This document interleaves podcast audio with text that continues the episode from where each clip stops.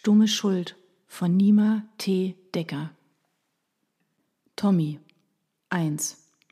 Mancherorts heißt es, Regentropfen seien wie Tränen, und wenn es regnet, teilt die Welt so ihr Leid mit. Lea hasste Regen und sie hasste Tränen. Letzteres sah sie bei ihrer Arbeit bereits viel zu oft. Die Psychologin blickte von ihrem Notizblock auf. Dicke Tropfen prasselten gegen das Fenster. Wie passend. Seit Tagen regnete es ununterbrochen aus Wolken, die die Stadt in einen feuchten Schleier hüllten.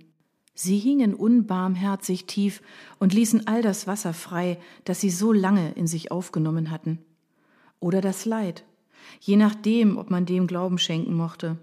Lea beobachtete den Regen, der wild gegen die Scheibe peitschte, eine Zeit lang missmutig, schweifte kurz ab schüttelte dann aber den Kopf, weil sie sich vom Klang der Tropfen nicht von ihren Gedanken abbringen lassen wollte. Warum war sie hier? Das fragte sie sich seit dem Anruf des Kriminalhauptkommissars an diesem Morgen, aber man hatte sie bis jetzt völlig im Dunkeln gelassen. Absichtlich. Lea atmete geräuschvoll durch die Nase. So hatte sie sich ihren ersten eigenen Fall für die Polizei nicht vorgestellt. Seit anderthalb Jahren arbeitete sie nun schon in der Praxis von Dr. Stevens, um Erfahrung zu sammeln. Aber dass ihr der Fall so vor die Füße fallen würde, damit hatte sie nicht gerechnet. Nicht zum ersten Mal in der letzten halben Stunde blickte sie zur Tür gegenüber und wartete, dass sich die Türklinke wie von selbst nach unten drückte. Aber sie rührte sich nicht. Bald würde sie mehr wissen, das hatte man ihr jedenfalls gesagt. Der Kriminalhauptkommissar hatte sie mitten in einem Patientengespräch angerufen, auf ihrer privaten Nummer, und ihr einen einmaligen Fall in Aussicht gestellt. Lea musste an das Telefonat denken, das sie vor wenigen Stunden geführt hatten. Das Klingeln des Handys klang genauso eindringlich wie die Stimme am anderen Ende der Leitung. Spreche ich mit Dr. Lindmann?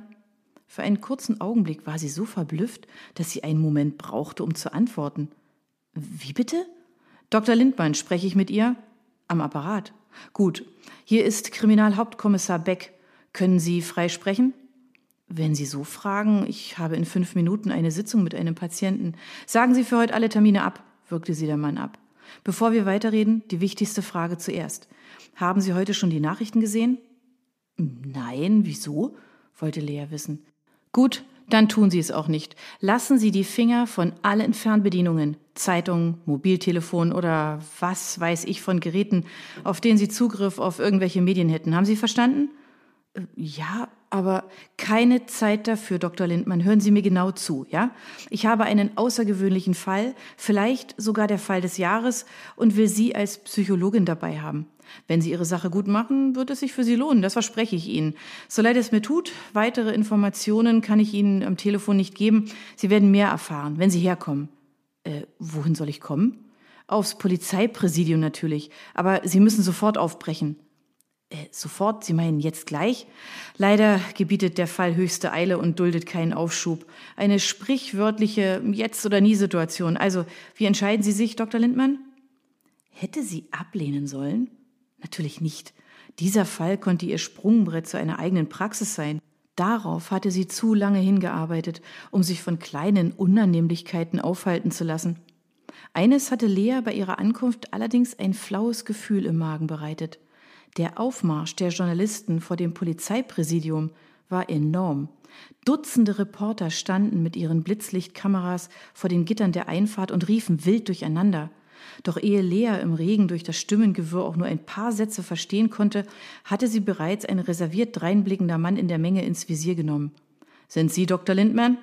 rief er ihr im tosenden Regen entgegen, um das Rufgewitter der Reporter zu übertönen. Die bin ich, antwortete sie nicht minder laut. Er war ganz in Zivil und nur seine ID-Karte, die ihn als Kommissar Meyer auswies, bestätigte seinen Dienstgrad. Gut, bitte zeigen Sie mir Ihren Ausweis. Lea reichte ihm das Dokument. Nachdem er ihre Identität überprüft hatte, hellte sich sein Gesicht deutlich auf. Sie also hat Dr. Stevens empfohlen. Endlich sind Sie da. Alle warten schon auf Sie. Können Sie mir verraten, was los ist? Als wir telefoniert haben, hatte es Ihr Chef nicht so mit Informationen. Und dass Dr. Stevens auch vor Ort ist, hat er mit keinem Wort erwähnt. Er war hier. Darüber hinaus kann ich Ihnen keine Auskunft geben. Sorry, Anweisung von oben. Lea hatte ohnehin nicht damit gerechnet. Als Meyer sie zum Hintereingang des Präsidiums führte, warf sie noch einmal einen Blick über die Schulter direkt in das Blitzlichtgewitter. Beck hatte nicht untertrieben. Es musste wirklich etwas Außergewöhnliches passiert sein, etwas außergewöhnlich Schlimmes. Meyer führte sie durch das Treppenhaus und vorbei an drei, vier Räumen, in denen es von Behördenmitarbeitern nur so wimmelte. Lea sah Gruppen von Polizisten in Uniform, die meistens dabei waren, von einem Kommissar in ähnlich legeren Jeans wie Meyer sie trug und in denen das Hemd hastig hineingesteckt war, Dienstanweisungen entgegenzunehmen. Lea versuchte gar nicht erst, etwas von dem Gerede aufzuschnappen. Einerseits senkten Meyers Kollegen sofort ihre Stimmen, sobald sie die beiden erblickten, andererseits wollte sich Lea nicht selbst im Weg stehen und übereifrig sein, auch wenn es schwer war. Sie musste sich wohl an Becks Anweisungen heißen, wollte sie für den Fall in Frage kommen. Nachdem Meyer sie durch einen Gang zu einem Vorraum gebracht hatte, bat er sie mit einer knappen Geste, gegenüber der einzig anderen Tür Platz zu nehmen. Und jetzt? Fragte Lea an Meyer gerichtet, der sich schon wieder zum Gehen wandte. Sein Zeigefinger hob sich in ihre Richtung. Sie warten. Der Zeigefinger senkte sich auf seine Brust. Ich gehe. Beck wird wissen wollen, dass Sie hier sind. Meyer nickte ihr aufmunternd zu. Noch etwas Geduld, Dr. Lindmann. Bald wissen Sie mehr. Dann verschwand er durch die andere Tür und ließ Lea allein. Egal. Durch das Fenster hinter ihr konnte sie wenigstens einen Blick auf den Innenhof werfen. Wenn es doch nur nicht so regnen würde. Die Äste eines Baums wogten im Wind hin und her und auch die Fensterscheibe bekam einiges an Wasser ab. Kaskadengleich peitschte es gegen das Glas und gab ein lautes Trommeln von sich. Lea seufzte. Sie hasste Regen. Nach einer gefühlten halben Stunde hatte das Warten schließlich ein Ende. Schnelle Schritte näherten sich der gegenüberliegenden Tür und Lea richtete sich auf, noch bevor die Türklinke mit einem hektischen Ruck nach unten gedrückt wurde. Kriminalhauptkommissar Beck, stellte sich der ältere Mann im dunklen Anzug vor. Lea schätzte ihn auf Ende 50 und sein durch und durch weißes Haar bekräftigte ihre Annahme. Das also ist der Mann, mit dem ich telefoniert habe. Sind Sie die Psychologin? fragte er und reichte ihr die Hand. Sein Griff war fest, nicht zu stark, dass er ihre Hand quetschte, aber dennoch stark genug, um Lea gebannt zu halten. Das ist richtig, wir haben telefoniert, antwortete sie. Beck nickte. Gut, dass Sie da sind, wir haben keine Zeit zu verlieren. Er ließ ihre Hand los, machte einen kleinen Schritt von ihr weg und schaute sie eindringlich an. Zuerst das Allerwichtigste. Was wissen Sie?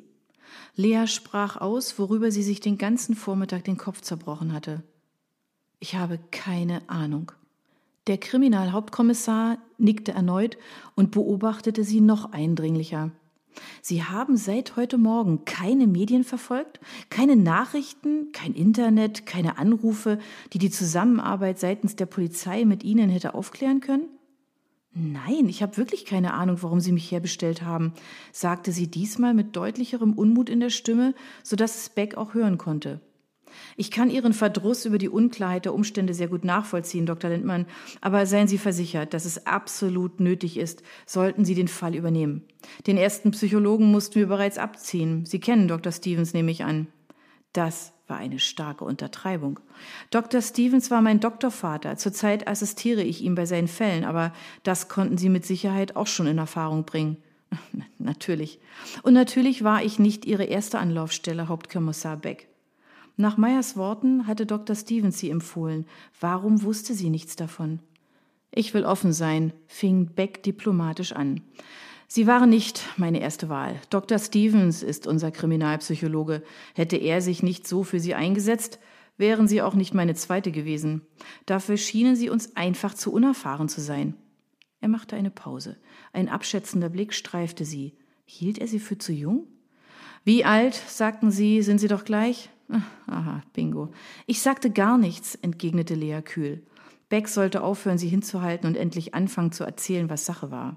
Wenn Sie wissen möchten, ob ich mich einem eigenen Fall gewachsen fühle, lautet die Antwort ja. Und ich bin 27. Ihr war natürlich bewusst, welchen Eindruck sie gerade machte, aber wenn sie schon ohne jegliche Hintergrundinformationen, wie es normalerweise üblich war, hierher zitiert und wie ein kleines Kind ob ihrer Fragen im Dunkeln gelassen wurde, dann hatte man von ihr nicht mehr zu erwarten, Hauptkommissar hin oder her. Schon rechnete Lea damit, dass Beck sie wieder wegschickte, als sich ein Lächeln auf sein faltiges Gesicht legte. Ah, Sie haben Feuer, Dr. Lindmann. Das werden Sie brauchen, sagte er und wirkte versöhnlicher. Verzeihen Sie mir meine Skepsis, unsere Nerven in der Abteilung liegen blank. Stundenlang haben wir ihn zu verhören versucht, aber wir schaffen es nicht, auch nur ein Wort aus ihm herauszubekommen. Ihm? Lea wurde hellhörig. Es handelt sich also um einen Mann? Um einen Jungen, um genau zu sein, erwiderte Beck. Lea war verwirrt. So ein Aufstand wegen eines Jungen? Aus welchem Grund mussten Sie Dr. Stevens abziehen? fragte sie. Er hat zu viel gewusst, deshalb kann ich auch Ihnen im Moment nicht mehr sagen. Was können Sie mir denn sagen? Nach unserem Gespräch bin ich so schnell hergekommen, wie ich konnte, aber niemand macht den Mund auf. Warum bin ich hier? Wozu brauchen Sie mich? Sie sollen ein erstes psychologisches Gutachten erstellen. Das ist Ihre Aufgabe, deshalb sind Sie hier ich verstehe nicht ganz, ich kann ein psychologisches Gutachten nur erstellen, wenn ich den Patienten kenne, um den es geht. Oh, Sie werden ihn kennenlernen, aber alles zu seiner Zeit. Was ich Ihnen zu diesem Zeitpunkt sagen kann, ist, dass es sich um einen 17-jährigen Jungen handelt. Großartig, einfach großartig. Ihr erster eigener Fall und gleich wurde es ihr unnötig schwer gemacht. Wie soll ich ohne Hintergrundinformationen solch einen Fall angehen? Das sind ziemlich wenig Angaben, um überhaupt eine Analyse zu beginnen. Dr. Lindmann, stellen Sie Ihr Licht bloß nicht unter den Scheffel. Dr. Stevens hat sie uns mit Nachdruck empfohlen. Von Ihrem Einfühlungsvermögen sprach er in den höchsten Tönen. Mir ist sehr wohl bewusst, dass es nicht leicht wird. Aber Sie müssen sich schon selbst ein Bild machen. Beck drehte sich um, ging durch die Tür und bedeutete ihr, ihm in den Raum zu folgen, aus dem er gekommen war. Lea wusste nicht recht, was genau sie erwartet hatte, aber vermutlich nicht den klischeehaften Verhörraum, wie es ihn in jeder Krimiserie gab. Er war zweigeteilt, sie befand sich mit Beck in jenem Teil, in dem man das ganze Geschehen ungestört überwachen konnte. Eine Wand, in der ein langgezogenes Glasfenster eingefasst war, trennte die beiden vom eigentlichen Geschehen am anderen Teil.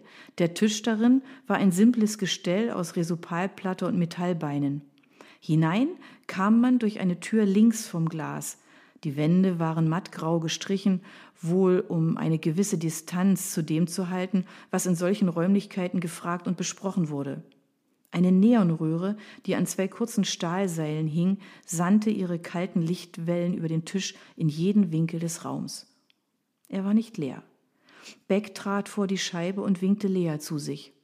Zwei Männer unterhielten sich dahinter mit einem Jungen. Mit dem Jungen. Einen der beiden, Kommissar Meyer, kannte sie bereits, den anderen jedoch hatte sie noch nie gesehen. Der trug wie Meyer Jeans, die Farbe war ein Stich dunkler und Hemd jedoch war seines weitaus zerknitterter als das seines Kollegen. Darüber hing ihm eine abgewetzte Lederjacke locker am Leib, die ihn in der Kombination ziemlich verwegen aussehen ließ. Den Eindruck verstärkte vor allem sein mittellanges Haar, das weniger sorgfältig gekämmt war als das von Meyer und in puncto Sittsamkeit bei weitem nicht gegen die akkurate weiße Mähne des Hauptkommissars ankam. Vielleicht waren sie doch nicht so dringend auf Lea angewiesen, wie es Beck ihr weismachte, denn anscheinend war das Verhör schon in vollem Gange.